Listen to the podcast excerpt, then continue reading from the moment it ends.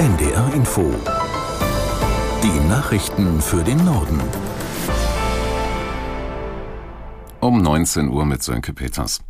Die Parteispitze der Linken hat die Gruppe um Sarah Wagenknecht aufgefordert, ihre Bundestagsmandate zurückzugeben. Linken-Chef Schirdewan kündigte an, dies notfalls einzuklagen. Zuvor hatten Wagenknecht und neun weitere Parlamentarier der Linken ihren Austritt und die Gründung einer neuen Partei angekündigt.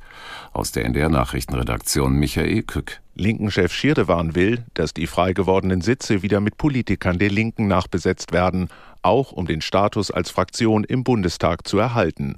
Ohne diesen bekommt die Linke zum Beispiel weniger Geld von der Bundestagsverwaltung. Nach Angaben der Partei stehen dann mehr als 100 Arbeitsplätze auf dem Spiel. Eine Rückgabe der Mandate aber lehnt die Gruppe der Abgeordneten um Sarah Wagenknecht bislang ab. Schirdewan sprach deshalb wörtlich von einer echten Sauerei, auf dem Rücken der Beschäftigten solche egoistischen Spiele zu betreiben. Die israelische Armee hat nach eigenen Angaben in den vergangenen 24 Stunden mehr als 320 Ziele im Gazastreifen angegriffen, darunter seien Tunnel der Terrorgruppe Hamas sowie zahlreiche Kommandozentren und Überwachungsposten gewesen. Laut einem Sprecher haben außerdem israelische Soldaten im Gazastreifen nach Geiseln gesucht. Die Hamas feuerte ihrerseits wieder Raketen auf Israel. Immer mehr Menschen verlassen ihre Heimat und lassen sich dauerhaft in Westeuropa, Australien und Nordamerika nieder. Das geht aus dem Migrationsbericht der Organisation für wirtschaftliche Zusammenarbeit und Entwicklung hervor. Demnach stieg die Migration in die 38 OECD-Länder 2022 im Vergleich zum Vorjahr um 26 Prozent. Nach der schweren Sturmflut laufen in Schleswig-Holstein und Mecklenburg-Vorpommern vielerorts die Aufräumarbeiten. Unter anderem in zahlreichen Yachthäfen hat das Unwetter große Schäden angerichtet. Aus Lübeck, Hauke von Halland.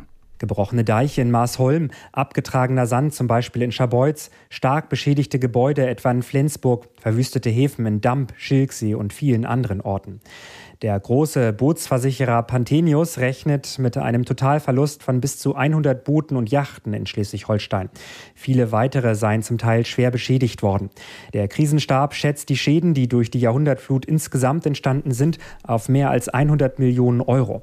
Doch es wird noch dauern, bis das komplette Ausmaß der Schäden genau beziffert werden kann. Schleswig-Holsteins Landesregierung hat sich am Abend auf finanzielle Hilfen für Betroffene verständigt. Vorgesehen sind etwa Darlehen. Das waren die Nachrichten. Das Wetter meist trocken.